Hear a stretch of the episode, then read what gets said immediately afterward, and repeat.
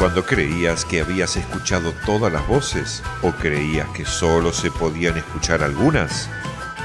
A partir de ahora y durante 60 minutos, ni un día sin sol. Política, educación, salud, información general, accesibilidad, discapacidad, cultura, espectáculos y buena música. No te quedes ni un día sin sol. Conduce Juan Pablo Regalado.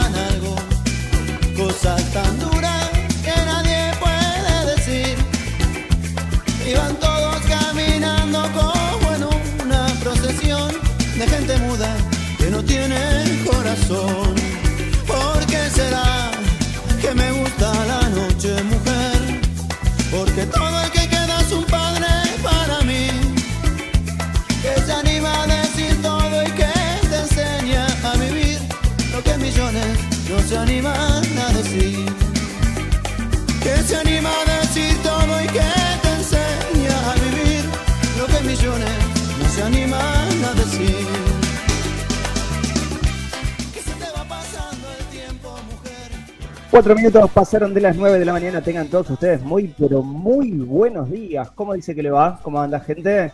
¿Están compartiendo el hermoso día o no? En realidad, sí, tenés razón. Está feo, no hay sol. Eh, parece que ha vuelto el invierno. Estábamos viviendo días de primavera y, claro, uno se va acostumbrando a esos días de primavera, pero de golpe, ¿qué es lo que nos sucede? Y que de golpe nos sopapean nos dan un mate amargo, un mate lavado en la vida. ¿Y qué pasa? Claro, te das cuenta que el día está gris como el mate o como el café que te estás que te estás tomando demasiado feo. Pero no importa, no importa, ¿sabes? Lo importante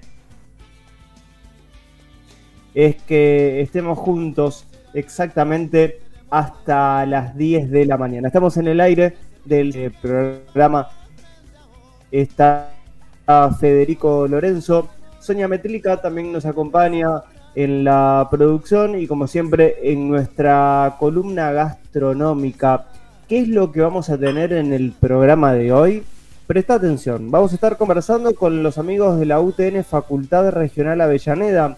Con ellos vamos a estar hablando acerca de cómo vienen trabajando de los distintos departamentos. También vamos a estar conversando con responsables de educación a distancia, a la distancia, desde la provincia de Tucumán, también integrantes y responsables de educación a distancia de la Universidad Nacional de la Universidad Santo Tomás de Aquino, y que vos decís, todo, educación, también vamos a estar hablando de responsables de, se me corta, hagámoslo, Lucho, ya que se me corta y tiene que ver con internet. Sí, vamos, vamos a ver si se apaga la cámara y es eso. Decime vos cómo, cómo se me escucha en estos momentos. Y si se escucha mal, pasamos a una comunicación telefónica. Lo hacemos, eh, sí, decís que sí, listo. Entonces, te decía, estamos en vivo hasta las 10 de la mañana. Te propongo lo siguiente, que rápidamente te cuente cuáles son nuestras noticias principales en la mañana de hoy. Mientras tanto, ya vamos conectando a nuestro primer entrevistado, que como te decía recién, tiene que ver con la parte de educación. Cuando vos me digas que está conectado, vamos a una pausa y conversamos con, los amigos de la UTN Facultad Regional Avellaneda.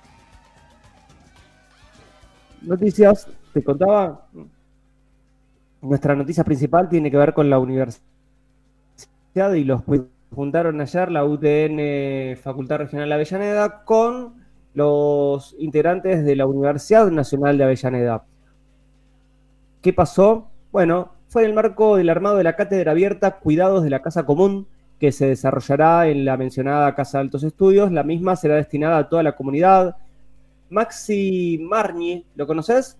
Es el obispo de Avellaneda, conocido como Maxi Marni. Él estuvo en la ULA, en la Universidad Nacional de Avellaneda también y en la UTN. Además, fue el encargado de llevar adelante la procesión por la ciudad el día 15. Claro, para la mayoría de los habitantes del suelo argentino era feriado por el Día de San Martín, que en realidad es hoy. Hoy San Martín, eh, hoy se celebra o se conmemora en realidad eh, su fallecimiento. Había cumplido, hubiera cumplido 72 años el día 17 de, de agosto.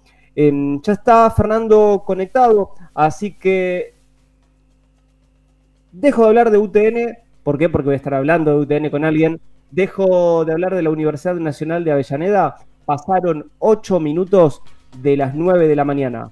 Pausa. Separamos y hablamos puntualmente de lo que está haciendo nuestro entrevistado también en el campus de Villa Domínico de la Universidad Tecnológica Nacional, Facultad Regional Avellaneda. Estudia licenciatura en inglés con modalidad online en Universidad FASTA. Inscribite hoy. Trayectoria e innovación tecnológica al servicio de la formación profesional. Informes e inscripción en ufasta.edu.ar barra distancia. Universidad FASTA.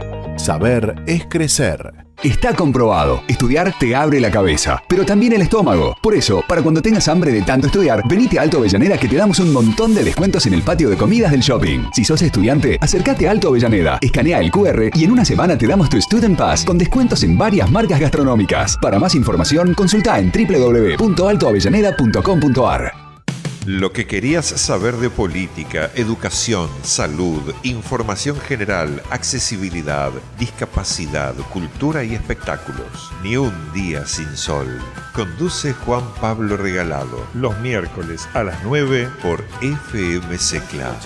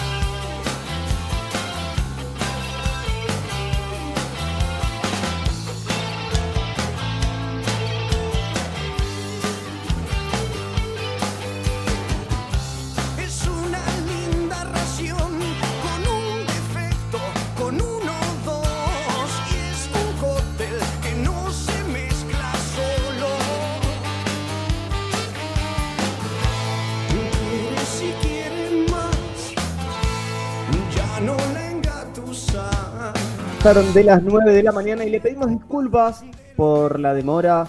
Estamos conectados con Fernando Cachiavilani. Decime, Fernando, si lo dije bien. Sí, ¿cómo te va? Buen día. De ¿Cómo estás, Fernando? Buen día. Sí, buen día. No hay ningún problema, no hay ninguna disculpa que hacer. ¿Cómo te va? ¿Bien? Muy bien, ¿vos? Primero quiero, quería presentarte como uno de los directores de uno de los departamentos, obviamente, de la UTN Facultad Regional Avellaneda, pero me gustaría que vos te presentes y por qué llegaste a ser director en ese departamento. Bueno, eh, de por sí, ¿por qué llegué a ser? Porque fui elegido, pero por otro lado, bueno, las, ganas que uno le pone a, a la universidad, yo hace más de 22 años que soy docente, y siempre estuve participando no solo como docente, sino en distintas actividades que la facultad eh, fue requiriendo, ¿no es cierto? ¿no? El tema de la vinculación, el tema de la extensión, en la investigación. Eh, también hace poquito habías estado entrevistando a Marilu Bou eh, en la parte de retención y seguimiento de alumnos y también estoy como tutor, o sea que eh, y participando en distintas distintos departamentos como docente, ya sea en industrial, en el departamento industrial, en el departamento de química y en el departamento de mecánica. O sea, eh, de a poquito me fui fui fui teniendo un conocimiento de todos de varios temas, eh, varios referentes que los que los, los tengo como seguidores y de alguna forma me fui preparando como para tratar de tener una de, estar a cargo de, un departamento, ¿no? Que, que si bien no es fácil, no es sencillo, eh, uno, uno lo hace con todas las ganas. Si trato de buscar, de lograr una gestión eh, que, que, vaya a cubrir todas las obligaciones que tenga eh, una carrera universitaria. Bien, y hablamos de qué departamento, para que los oyentes que no conocen cuál es el esquema de la UTN Facultad Regional de Avellaneda puedan enterarse de al momento de acceder a, un, a una carrera, acceder, obviamente a la, a la facultad. ¿Vos dirigís? Bien. Mecánica. Departamento, el, departamento, el departamento de Ingeniería Mecánica eh, es uno de los de, las carreras que se dicta junto, bueno, está también industrial, eléctrica, electrónica, eh, civil, eh, química, eh, y entonces, bueno, estoy, estoy en mecánica, en realidad hace un año eh, asumí como secretario del departamento y hace dos meses estoy como director de departamento. Además de hacer, de hacer otras actividades como te, comentaba. Bien, a eso, a eso me refería. A lo mejor tenemos un cachitito de delay, así que voy a prestar, eh, voy a esperar quizás apenas un segundo al momento de, de preguntarte.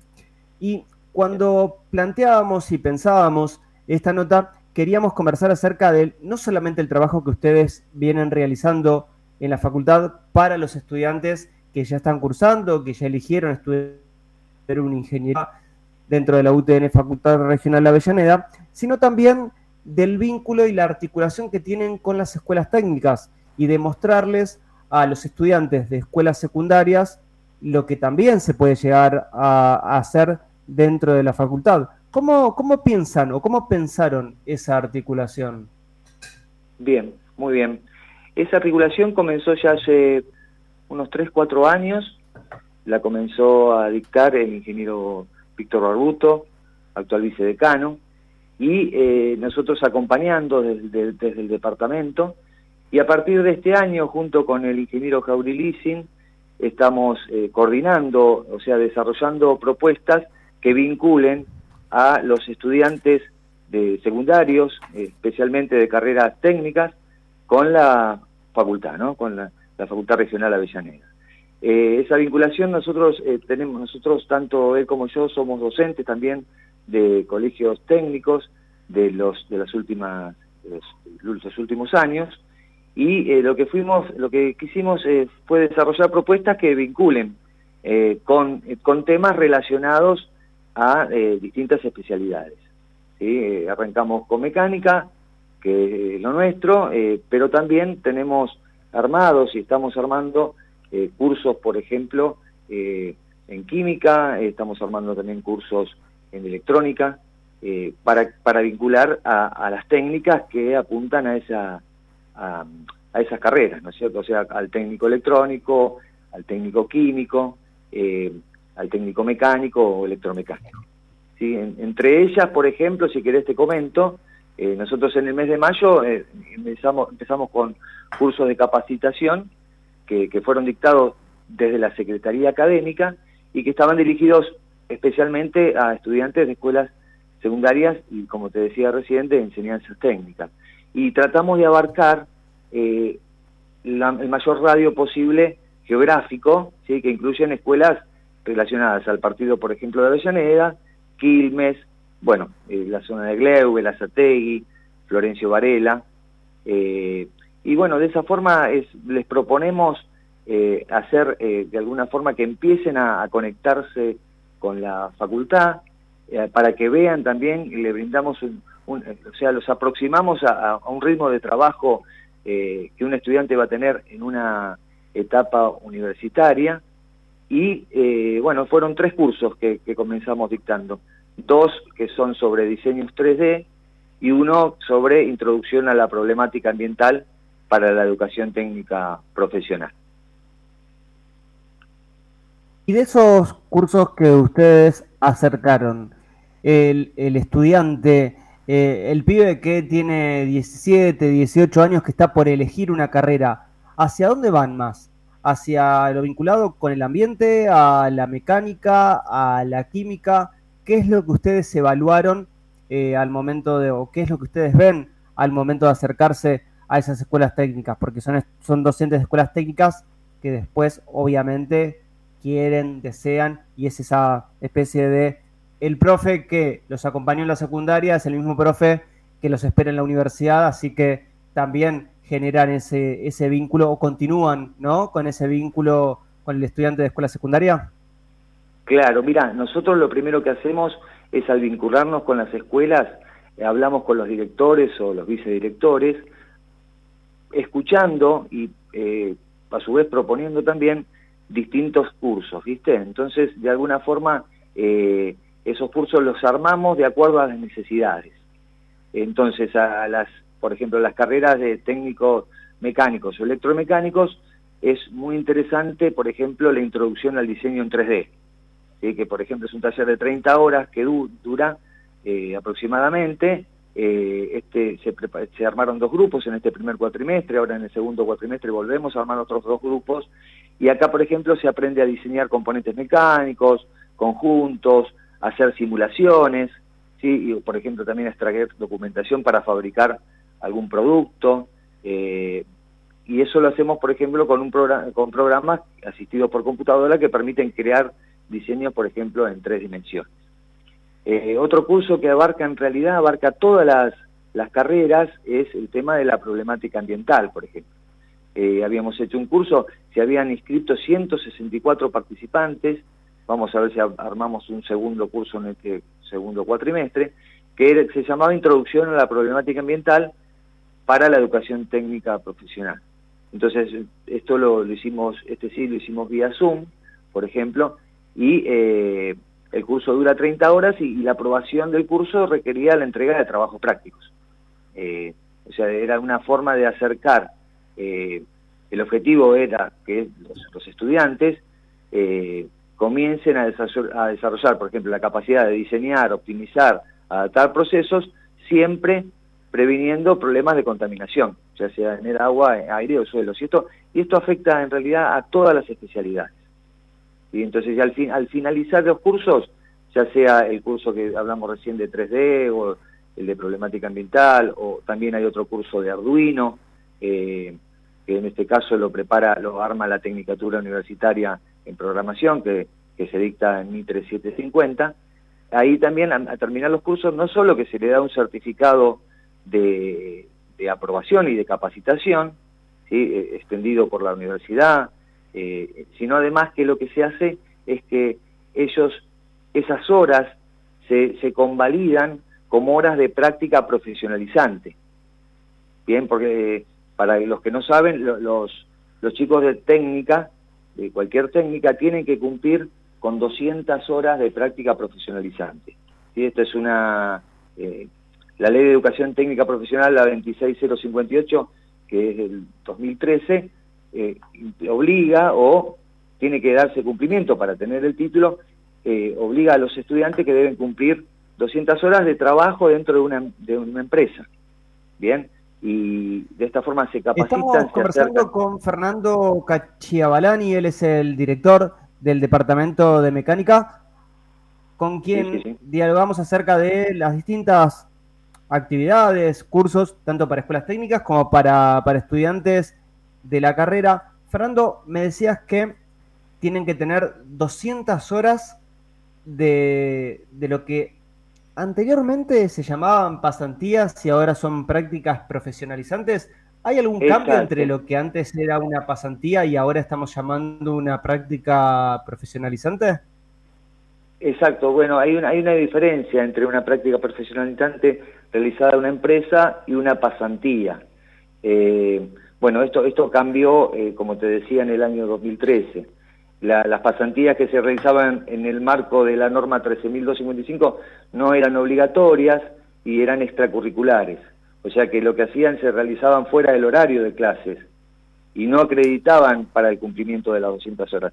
Hoy sí, las prácticas tienen que ser obligatorias y curriculares.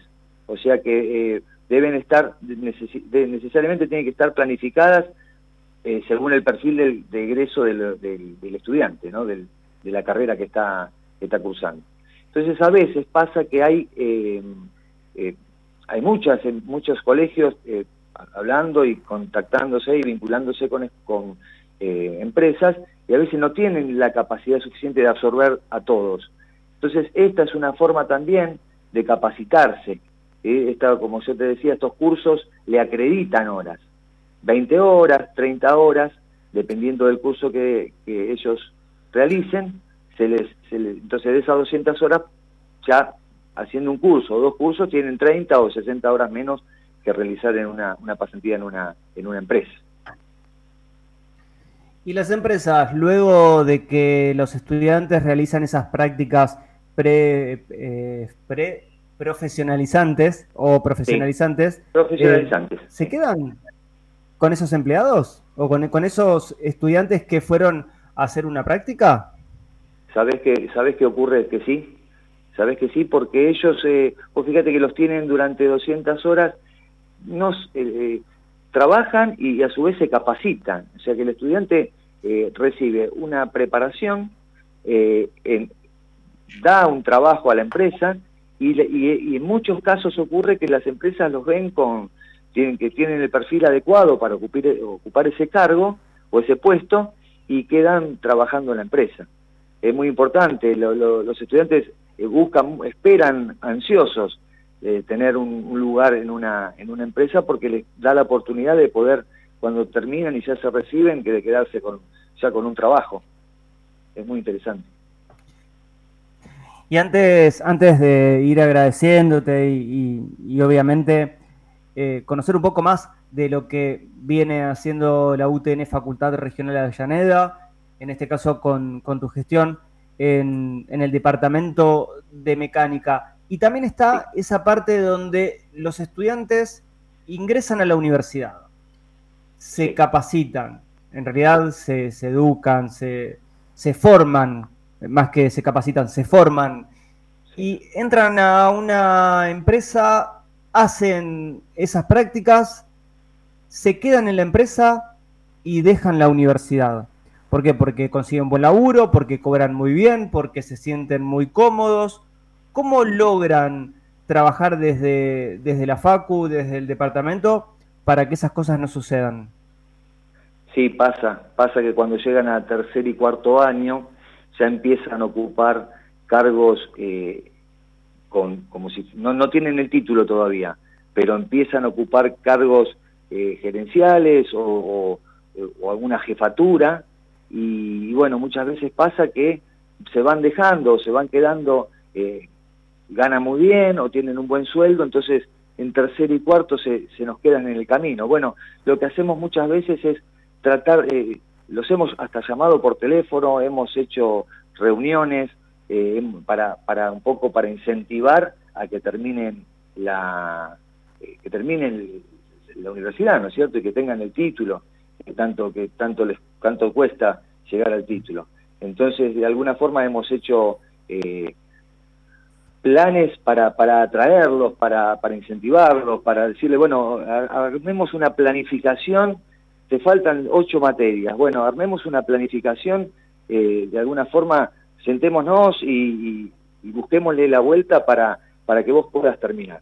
Y bueno, eh, lo hemos, hemos logrado en su mayoría que, vuelvan a, a la universidad a terminar de cursar y para poder recibirse. Hay, hay muchas veces hay empresas que, por ejemplo, las empresas petroleras es, es el gran problema, ¿no? Por un lado porque se gana muy bien, pero se van, ¿viste? Se te van a, al sur y bueno, eh, entonces a veces de alguna forma eso, eso sí que no, se nos complica un poco porque eh, no están físicamente, porque bueno, nosotros, eh, si bien en la pandemia se dictó en su mayoría en forma virtual, casi un año y medio en, forma virtual, después hubo presencial en los últimos meses para hacer prácticas en, en, la universidad, bueno, de alguna forma hoy por hoy es todo virtual. Nosotros en mecánica es el 100%, es, eh, perdón, 100% presencial.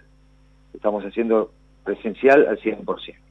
Y, y perdóname que me, eh, te agregue una cosita de lo que estábamos hablando con el tema de la, articulación entre el nivel medio y el nivel superior, antes de que me olvide.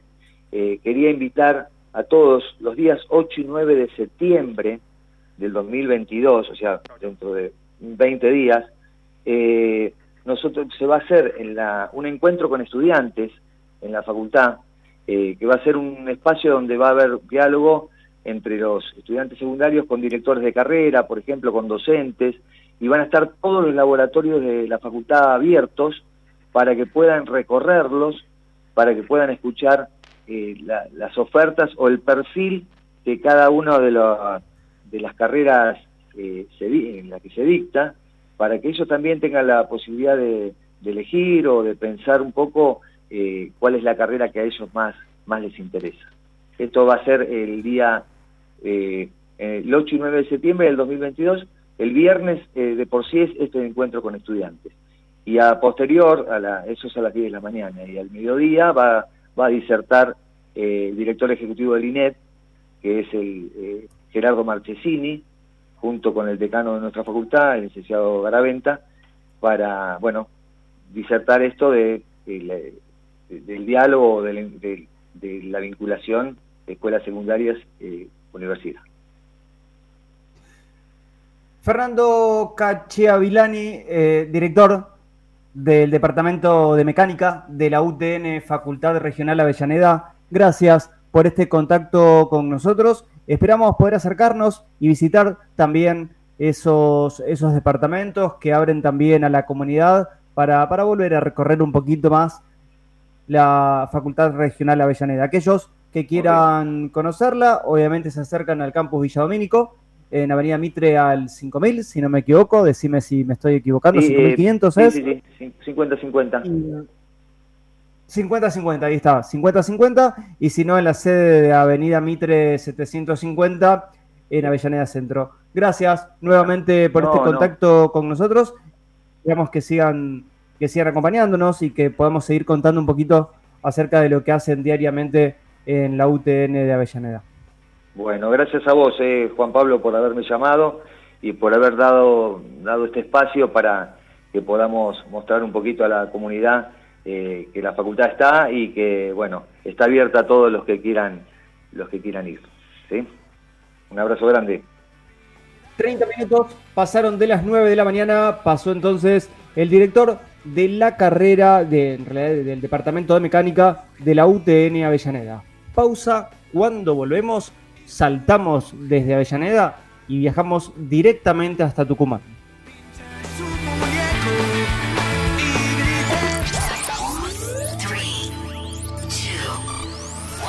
Comienzo de espacio publicitario. Estudia licenciatura en Diseño y Comunicación Transmedia con modalidad online en Universidad FASTA. Inscribite hoy. Trayectoria e innovación tecnológica al servicio de la formación profesional. Informes e inscripción en ufasta.edu.ar barra distancia. Universidad FASTA. Saber es crecer. Está comprobado. Estudiar te abre la cabeza, pero también el estómago. Por eso, para cuando tengas hambre de tanto estudiar, venite a Alto Avellaneda que te damos un montón de descuentos en el patio de comidas del shopping. Si sos estudiante, acércate a Alto Avellaneda, escanea el QR y en una semana te damos tu Student Pass con descuentos en varias marcas gastronómicas. Para más información, consulta en www.altoavellaneda.com.ar. Fin de espacio publicitario.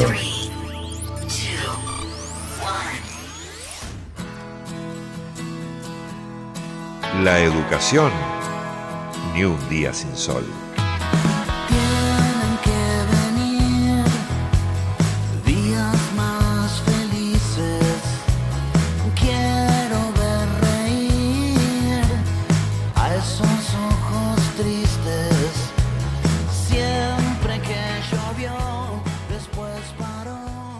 Viajábamos a Tucumán, hablábamos de educación presencial y ahora teníamos ganas de hablar de educación a distancia. Y por eso estamos en contacto con el director de, educación a distancia de la UNSTA, de la Universidad Santo Tomás de Aquino. Julio Picabea, buen día. Juan Pablo Regalado te saluda. Gracias por este contacto y gracias por aguardarnos unos minutos para conversar acerca de lo que viene realizando la universidad también en esa modalidad 100% a distancia. Buen día. Hola Juan Pablo, buen día y muchas gracias por la comunicación. No, por favor, eh, a vos y conocer es el objetivo también de este programa y de conocer cómo, cómo viene trabajando ¿no? la universidad en este formato que obviamente que en la pandemia explotó, permitiéndonos eh, estudiar a todos a distancia, pero ustedes ya venían trabajando hace mucho tiempo con esa modalidad 100% a distancia, estudiar en cualquier momento y en cualquier lugar, 24 horas, eh, con un dictado de clases obviamente sincrónico y asincrónico. ¿Cómo, cómo plantean de acá en más eh, el trabajo en la universidad y puntualmente desde, desde tu área? Bueno, como bien lo afirmabas vos, eh, recién la educación a distancia es un proceso que ya venía desarrollándose en Argentina y en América Latina eh, en los últimos tiempos y que con la llegada de la pandemia, lógicamente, eh, se aceleró.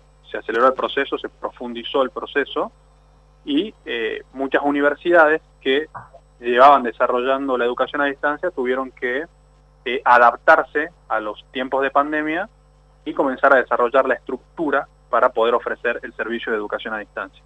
Nosotros desde UNSTA particularmente hemos comenzado a tener oferta programática desde el año pasado, desde octubre de 2021. Veníamos trabajando desde el 2018 en el desarrollo del área de educación a distancia de la universidad y a partir del año pasado hemos logrado tener nuestra eh, primera oferta programática que está compuesta por eh, cinco ofertas educativas. Tenemos la licenciatura en Ciencias Políticas, tenemos la licenciatura en Gestión Educativa, la licenciatura en en medios audiovisuales. Estas dos últimas, tanto gestión educativa como medios audiovisuales, son complementos curriculares, es decir, necesitas el título terciario. Tenemos también la licenciatura en Historia, que también es un complemento curricular, es decir, que necesitas el título terciario y tenemos la Tecnicatura en Desarrollo y Calidad de Software. Esas son las cinco ofertas que tenemos eh, en la actualidad, que las venimos eh, llevando a cabo desde el año pasado, desde octubre del 2021, y que la estamos ofreciendo en la actualidad con intenciones nosotros de poder ampliar nuestra oferta educativa 100% a distancia. Estamos trabajando en el proceso de acreditación de nuevas carreras para poder, poderlas eh, poner a disposición de la comunidad. Uno de nuestros objetivos, lógicamente, eh, fundamentales es poder llegar con la universidad, con nuestra oferta educativa, a diferentes rincones de la Argentina y también de la región de América Latina y, por qué no, del de, eh, mundo. Es decir, lo que te permite la educación a distancia es llegar a lugares donde antes no llegabas y te pones desde el otro lado, desde el lado del alumno, le da la posibilidad a muchos alumnos de eh, poder acceder a la educación que tal vez eh, eh, mediante la educación presencial era más costosa, tenía más costos para el alumno. En este caso la educación a distancia le da la posibilidad al alumno, muchos alumnos del interior del país de, la Argentina, por ejemplo, de poder acceder ya que eh, tiene menores costos en términos de traslado, en términos de tiempo, así como también muchos docentes han visto los beneficios del sistema de educación a distancia. Esto no quiere decir que la educación presencial vaya a desaparecer, sino que vamos camino hacia modelos híbridos donde va a haber que combinar parte de presencialidad con parte de distancia. Más allá de esa modalidad híbrida, existen obviamente propuestas que son 100%, 100 a distancia. Y esas carreras que son 100% a distancia, también tienen el aval de la CONEAU, quienes se acercan y se acercan de manera virtual, obviamente, y cursan, por ejemplo, una políticas, en algún momento deben rendir un examen, por ejemplo, de manera presencial en algún nodo, en alguna sede, tienen que sí o sí eh, viajar, por ejemplo, a Tucumán, o eso no es necesario. Eso se vio mucho, mucho también en pandemia cuando las universidades brindaban educación a distancia, pero que para carreras que en realidad estaban armadas de manera presencial. En el caso de la UNSTA, en sí estas carreras están armadas desde el principio de manera, de manera virtual. Sí, nosotros tenemos eh, nuestras ofertas educativas, son eh, ofertas 100% a distancia y CONEAU y el Ministerio de Educación de la Nación la aprobaron eh, bajo dicha modalidad, es decir, están pensadas para dictarse desde la virtualidad. nosotros estas carreras que venimos ofreciendo le dan la posibilidad al alumno de cursar 100% a distancia, cursan a través del campus virtual de, de la universidad, del campus virtual de UNSTA, y allí el cursado se divide eh, en dos dimensiones. Por una parte tenés eh, la dimensión asincrónica, esto quiere decir que el alumno va a encontrarse con contenido que ya está preparado, con material pedagógico, con bibliografía, con videos que han sido subidos a la plataforma, va a poder descargar esos, esos materiales, va a poder interactuar con los materiales y por lo tanto va a poder ir gestionando su tiempo. Ese componente asincrónico representa un 70% para ponerlo en, proporción, de eh, un 70% de la educación a distancia de la oferta educativa de, la universidad y el otro 30% es un componente sincrónico. Es decir que en esta instancia el alumno va a tener encuentros en vivo con los docentes, donde la idea es que pueda conocer al docente, pueda sacarse dudas, pueda hacer consultas y de esta forma llevar, eh, eh, acercar al alumno una educación de calidad. Por lo tanto, nuestras ofertas se dividen o están divididas en eh, una dimensión sincrónica y una dimensión asincrónica. La asincrónica la que ocupa un mayor porcentaje, porque nosotros lo que queremos es que los alumnos puedan eh, gestionar su tiempo y vayan llevando el cursado adelante a medida que, eh, que van teniendo tiempo para hacerlo. Y siempre, lógicamente, tratando de preservar la mayor calidad educativa sin descuidar, digamos, la calidad que teníamos o que la UNSA se caracteriza por tener en la educación presencial. Los exámenes se rinden de manera virtual, es decir, que el alumno eh, rinde directamente desde su casa, se conecta y, puede eh, rendir el examen. Ese es un poco el proceso que estamos implementando a la hora de ofrecer las diferentes eh, propuestas educativas de educación a distancia de la universidad.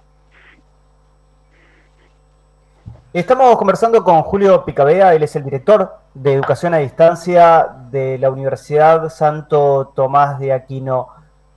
Julio, y hablando de eh, virtualidad, si nos corremos un cachitito de esa virtualidad normal, común, y hablamos de la accesibilidad dentro de esa virtualidad. Todos pueden, el 100% de los estudiantes pueden cursar una carrera virtual, tienen plataformas especiales para personas que tienen una discapacidad, no pueden, no ven o necesitan, necesitan algún tipo de apoyo. Bueno, ahí son dos temas. En primer lugar, hay una cuestión objetiva que hace a, la realidad de Argentina es que, y es que eh, hay un sector de la población que tiene más dificultad para acceder a la tecnología, y me refiero a los sectores que viven en situación de pobreza o están próximos a la pobreza. Justamente leía hace unos días un informe de UNICEF acerca de la niñez y, de la adolescencia, donde eh, se observaba que hay un importante porcentaje de hogares donde habitan niños, niñas y adolescentes que no tienen acceso a Internet o que no cuentan con dispositivos como una computadora, una tablet eh, o una notebook para poder eh, realizar sus tareas educativas. Sí es verdad que el teléfono celular está en la mayoría de los hogares, pero también es verdad que el teléfono celular no es un buen insumo para realizar las tareas educativas. Sin embargo, hubo una mejora después de la pandemia, es decir, la pandemia contribuyó en cierta forma a lograr que estos sectores que viven en situación de pobreza puedan avanzar en el desarrollo tecnológico. Debido a, eh, obviamente, obligados por la pandemia y debido también a ciertas políticas públicas estatales a nivel nacional que han contribuido a que se profundice y se mejore el desarrollo tecnológico. Sin embargo, sigue habiendo un sector que está medio rezagado, hay una desigualdad en ese sentido, en términos de acceso a la tecnología, por lo tanto, eh, sería difícil pensar que la universidad va a poder acercar la oferta a estos sectores. Hay que seguir trabajando, pero como te digo, es una cuestión objetiva que se ajena a la universidad y que hace a la realidad económica y social de la Argentina.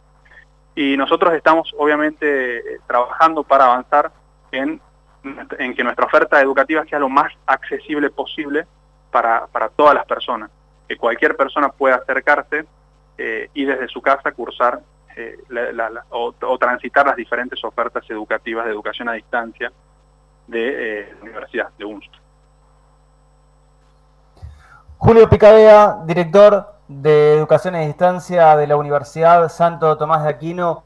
Gracias por este contacto con nosotros y esperamos que obviamente nos sigan leyendo y sigan estando en contacto con nosotros a través de nuestro portal de noticias universidadesoy.com.ar. Un gusto saludarte y esperamos que no sea nuestra última conversación.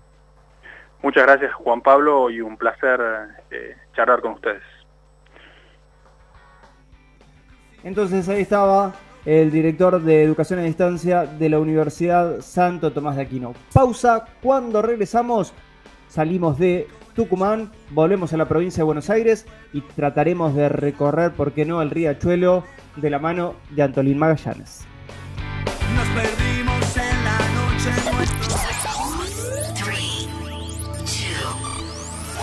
Comienzo de espacio publicitario. Estudia licenciatura en periodismo con modalidad online en Universidad FASTA. Inscribite hoy. Trayectoria e innovación tecnológica al servicio de la formación profesional. Informes e inscripción en ufasta.edu.ar barra distancia. Universidad FASTA. Saber es crecer. Está comprobado, estudiar te abre la cabeza, pero también el estómago. Por eso, para cuando tengas hambre de tanto estudiar, venite a Alto Avellaneda que te damos un montón de descuentos en el patio de comidas del shopping. Si sos estudiante, acércate a Alto Avellaneda, escanea el QR y en una semana te damos tu Student Pass con descuentos en varias marcas gastronómicas. Para más información, consulta en www.altoavellaneda.com.ar. Fin de espacio publicitario. Lo que querías saber de política, educación, salud, información general, accesibilidad, discapacidad, cultura y espectáculos. Ni un día sin sol. Conduce Juan Pablo Regalado. Los miércoles a las 9 por FMC Club.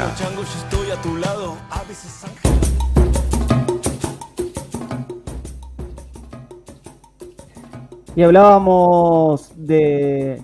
Si hablamos de Riachuelo, no podemos dejar de hablar de Antolín Magallanes y estamos en contacto con el director general de gestión política y social de ACUMAR, de la autoridad de Cuenca Matanza Riachuelo. Antolín, buen día. Juan Pablo Regalado te saluda. Gracias por esperarnos. Perdón por hacerte esperar y escuchar toda nuestra conversación sobre educación a distancia. Espero que tengas una excelente mañana. ¿Cómo estás? Buen día. Buen día, Juan Pablo, ¿cómo estás? Agradecido, muy agradecido de esta oportunidad de poder contarles en que andamos en la, la autoridad de Cuenca. Bueno, un gusto y hacía tiempo que, quería charlar con vos para hablar un poco de, de los nodos creativos que se están habilitando en Cava, en la ciudad autónoma de Buenos nodos recreativos. ¿De qué hablamos cuando hablamos de un nodo recreativo puntualmente en, en estas zonas, que por lo pronto es por donde uno también trata de, habitar, de recorrer, de estar, se acerca al riachuelo y realmente disfruta de, cómo va cambiando toda esa zona. Sí, eh, a ver, es eh, lo que lo que suman los nodos es un poco una nueva visión o una nueva manera de estar cercano al cauce del río del río, del cauce principal. Es decir, el trabajo que se ha venido haciendo de, limpieza de los márgenes, que ha sido bastante exitoso y la verdad que ha dejado muy bien este, todo lo que es el talud y todo lo que es este, lo que denominamos la sirga o el camino de sirga del riachuelo, eh, ha transformado ese lugar en un espacio verde, en un espacio casi público, público, porque de hecho los fines de semana uno, de hecho yo lo uso mucho con la bici, a veces yendo a correr, o sea, mucha gente que va a caminar, del lado de Avellaneda, del lado de Lanús, del lado de la ciudad de Buenos Aires, que tiene circuitos armados. Bueno, un poco lo que se trató de hacer era generar una serie de, elementos, o sea, este, eh, urbanísticos, digamos, que puedan servir para que se pueda se puedan hacer distintas postas este, que no solo ayuden a disfrutar del paisaje que se va recuperando del riachuelo, sino también que se puedan utilizar. Cuando hablamos de puestos saludables, hablamos de puestos que tienen eh, elementos que permiten hacer determinado tipo de actividades deportivas, por lo general barras o elementos que permitan trabajar este, físicamente, y también otro, y otros nodos que tienen otras características que son más de solas, de descanso, de pérgola, de, de, espacio de contemplación, de, de, un lugar donde vos te puedas este, sentar, charlar, tomar unos mates, sé yo, que con tus hijos, en una, pequeña plaza, digamos. Están distribuidos a lo largo de, de la margen, de, tanto de la Ciudad de Buenos Aires como de la provincia de Buenos Aires. Y el vecino se empieza a apropiar, ¿no? De esos espacios, porque uno eh, que es de Avellaneda y le gusta recorrer, obviamente, el riachuelo, quizás hasta muchas veces hablamos de, de Lanús, Lomas, pero también hablamos de eh, Almirante Brown, Esteban Echeverría o Las Heras. ¿Estamos hablando de esos mismos lugares, de la cuenca alta o de la cuenca baja, o solamente estos nodos están principalmente en lo que es la cuenca baja? No, estamos hoy estos que te estoy nombrando son en Cuenca Baja y también se están agregando algunos algunos trabajos que estamos haciendo conjuntamente con Lomas de Zamora, por ejemplo, en todo lo que es la ribera de, Lomas, de recuperación, ya hicimos muchos trabajos de recuperación, deforestación y también de espacios, incluso de, Lomas ha hecho muy buen trabajo con respecto a todo el, lo que es la recuperación de los espacios de, mm, espera del transporte público este, y ahí, ahí va a ir todo un trabajo también vinculado a las bicisendas, que va a prolongarse a lo largo de distintos lugares de la cuenca. Y hay otros lugares, como Esteban Echeverría, que hoy por hoy, digamos, son lugares más afectados, viste que después del camino de cintura hasta la Richeri, es como que el lugar está muy deteriorado. Bueno, ahí la idea es hacer una gran intervención de recuperación plena de ese lugar como, como espacio público, pero también ahí tenemos que hacer una obra hidráulica muy importante para evitar que el barrio que se encuentra en ese lugar, que es el barrio Sarmiento, donde viven más o menos 3.000 familias, se inunde. Esto, bueno, lo venimos charlando con los vecinos, la idea es que una vez que esté esa obra que, evite la inundación del barrio, poder reurbanizar ese barrio y, y ya empezar a trabajar en la recuperación de esa ribera. También tenemos un proyecto... Para ubicar a... Sí. Uy, perdón, Anto. Para, para ubicar a los, a los oyentes acerca del lugar que estás hablando en, en Esteban Echeverría, cuando uno ingresa directamente por la autopista, llega, va por, va por Fair y se encuentra con la pala de, de Acumar, donde está el arroyo. ¿Es todo ese arroyo o ese cauce que, que lleva al barrio, que está entre el Jahuel y lo que es Monte Grande? De ese espacio es del que estás hablando para no, no, no. se inunde? No, de ese espacio no te estoy hablando, estoy hablando del cauce principal. Estoy hablando del Matanza, del río Matanza, o sea, lo que te queda cuando cruzas el camino de cintura hasta la Richeri. Lo que está sobre el arroyo, digamos que vos ves, es un trabajo que se está haciendo así de limpieza de ese arroyo este, en Esteban Echeverría, que es muy importante, y un trabajo que se está haciendo de mudanza de barrio de ahí, que se están relocalizando a la brevedad también en esa zona. Bien, entonces, lo importante también para, para destacar del trabajo que vienen realizando desde, desde Acumar, en principio, son estos nodos en la cuenca baja, y después destacar el trabajo que vemos que vienen realizando exactamente en cada uno de los 14 municipios, más la ciudad autónoma de Buenos Aires. Vos sos director de política y también del trabajo social que realiza la autoridad de Cuenca, Matanza, Riachuelo. Esa articulación con, los municipios, eh, ¿de qué manera se logra trabajar de manera conjunta? ¿Trabajan con un equipo de Acumar, un equipo del municipio y los vecinos van directamente a Cumar o primero se acercan al municipio? No, la idea es trabajamos sobre un diagnóstico previo hecho en distintas zonas que están clasificadas como zonas que, prioritarias para, la, intervención. Esas zonas después están conveniadas con los municipios y después con los municipios conjuntamente vamos definiendo qué tipo de obras y qué tipo de mejoras se van haciendo en esos lugares qué sé para ponerte un ejemplo, eh, estábamos de acuerdo con Avellaneda en que la idea de Villinflamable sea un lugar que se pueda relocalizar en el lugar donde vivía la gente, que era un viejo pedido que tenían los vecinos de Avellaneda. Bueno, nos pusimos de acuerdo y empezamos a trabajar conjuntamente con los distintos organismos, con AISA, los organismos de tierras, a ver cómo se podía recuperar el lugar se hicieron todos los estudios conjuntamente para ver el tipo de contaminación, si había, si había contaminación en la tierra como se decía que había o no. Había, pero no había tanto como se creía que había, eran 15 puntos que se remediaron, se están haciendo mesas de trabajo, ya van 7 con los vecinos, y bueno, y se está trabajando en la urbanización, o sea que hay un trabajo que es conjunto, cuando ponemos parte de nuestro personal, eh, interviene, interviene parte del personal que o de los profesionales de Avellaneda, intervienen parte también a veces, muchas veces, de profesionales municipales o nacionales. Entonces, es una articulación a veces compleja, pero que, digamos, eh, es la que hay que lograr en cada uno de esos lugares. O sea, vos sabés bien que uno de los logros tal vez de Acumar, y, y más difícil, fue generar la idea de, de, una cuenca, de que cada municipio no estaba aislado del otro, sino que todos teníamos que ver con el río, y que esa articulación tenía que ser virtuosa. Entonces, bueno, de lo que se trata es de que esa articulación sea lo más virtuosa posible para que los proyectos, este, cuanto más consenso tienen, mayor utilidad tienen para, para los vecinos y para que no sean pensados nada más que de un escritorio, como vos me decías al principio. Eh, los nodos los usa la gente, sí, los usa porque se, planificó y se pensó en lugares que están cercanos a población o lugares donde se demandaban esos nodos. Entonces, hay un trabajo conjunto que es necesario.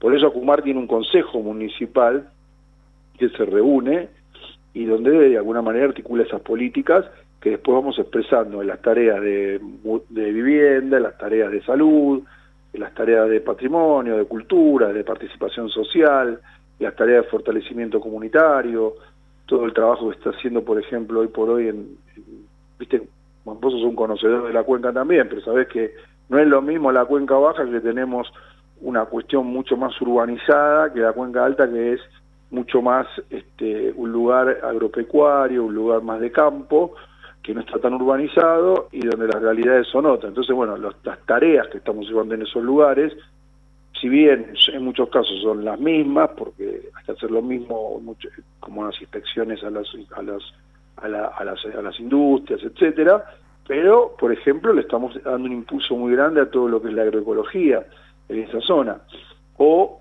también a todo lo que es la flora nativa, y eso también lo hacemos extensivo a los 14 municipios. El otro día tuvimos la suerte de inaugurar en Avellaneda y en el Ciamse un vivero que para mí espectacularmente hermoso, y no solo hermoso, sino modernísimo, este, el, vivero Azucena Villaflor, que que digamos eh, es un vivero que, que, hicimos conjuntamente con el SEAMSE este, y que va a proveer de flora nativa a todo lo que es la, la, floración que va a poner el SEAMSE, pero no solo eso, sino que hicimos también un curso con los 14 municipios para que todos los municipios se especialicen en, eh, en cada uno de ellos en poder poner flora nativa. Entonces, en cada uno de estos nodos, en cada una de estas intervenciones que yo te cuento de la ribera, en cada lugar que se relocalice y se recupere el borde del río o de un arroyo, como me decía recién en el Jahuel, o en cada lugar que intervengamos, nosotros la recuperación la pensamos en términos de flora nativa, que es muy importante para la recuperación de la biodiversidad del riachuelo, por un lado, porque la flora nativa atrae nuevamente la vida, atrae nuevamente, desde las mariposas, los pájaros, este, y todo lo que genere, se genera esa biodiversidad natural que tenía el río y que se fue perdiendo, vamos generando cada vez más espacios, o como yo digo, manchones, donde se empiezan a generar estos lugares de recuperación que son muy importantes. Estamos conversando con Antolín Magallanes. Si hablamos de Riachuelo, no podemos dejar de, de hablar con vos, alguien que también gran conocedor de, toda esta cuenca y que que vive el riachuelo desde otro, desde otro lugar. Si vos le tenés que decir a alguien por qué acercarse al riachuelo, por qué caminar, justo mira, hoy es el día del peatón, por qué caminar el riachuelo, recorrer, andar en bicicleta, por qué volver al riachuelo en cualquiera de estos municipios. No sé, yo voy en auto de acá, puedo ir hasta Esteban Echeverría y, puedo llegar a cada uno de esos municipios. ¿Vos por qué recomendarías hoy visitar el riachuelo? Y hoy, en el día del peatón, que es muy importante, nosotros una de las cosas que estamos impulsando mucho es la bicicleteada, por ejemplo. Hacemos muchas bicicleteadas por el riachuelo, nos acompaña muchísima gente a recorrer distintos lugares. Pero ¿por qué le diría a alguien que vaya? Es porque, porque sea, que sea parte de su recuperación. Porque el riachuelo fue como un lugar secuestrado, como un lugar escondido, como un lugar se eligió para invisibilizar, como un lugar donde la sociedad eligió tirar todos sus restos, sus basuras, o sea, hacer los caminos de lo, de lo que a uno no le gustaba tener cerca y ponerlo en ese lugar. Entonces, recuperarlo es hacerlo visible y hacerlo visible es ponerlo vivo. Nadie quiere lo que no conoce, entonces una vez que uno conoce, que va, que mira, como nos está pasando últimamente, que va y ve que hay un paisaje que empieza a aparecer, como yo digo, el paisaje emergente, que va y ve que hay un recodo de un río, que hay un río que estaba tapado, que estaba escondido, uno se, empieza a ser parte de eso. Entonces, el río fluye, lo que tenemos que ser los humanos tenemos que aprender a fluir alrededor de ese río y ayudarlo a que se recupere. Yo creo que es importantísimo cada vez que un vecino a mí me manda una foto de un atardecer, de un recodo del río, que, yo a veces subo a Facebook, o de cosas que le llaman la atención, de pájaros, de, a veces peces, o de flores, de árboles, o de lugares que van cambiando, es como sentir que ese lugar se va recuperando y que hay alguien que está mirándolo de otra manera. No solo lo está mirando de otra manera, sino que está en el lugar. Porque vos bien sabés, Juan Pablo, que hace 10 años a nadie se le ocurriría con una cámara de fotos ni con un celular sacar fotos al lado al, margen del riachuelo. Entonces digo, me parece que hay un cambio muy importante en el uso y tenemos que promoverlo. Hoy tenemos un espejo de agua mucho más limpio, muchísimo más limpio. El otro día el sábado pasado hubo dos notas en dos diarios que por lo general han sido muy críticos de la gestión de Acumar, como son La Nación y Clarín, y donde destacaban el tema de cómo hoy no tenemos eh, un agua estanca, sino que tenemos un agua que, que, tiene fluidez y no tenemos un agua ni engrasada, ni, ni, aceitosa, ni llena de petróleo, sino que tiene otro tipo de fluidez, y eso es importante. ¿Que se recuperó? Todavía no. ¿Que falta mucho? Seguro. Pero que se empieza a ver una tensión donde los cambios, yo entiendo que le empiezan a torcer el codo a, la desidia y, al, y, al, abandono y al descuido que tuvo la zona, yo creo que eso sí se empieza a ver y es lo que hay que abonar. Es el momento de esa tensión no demorarla.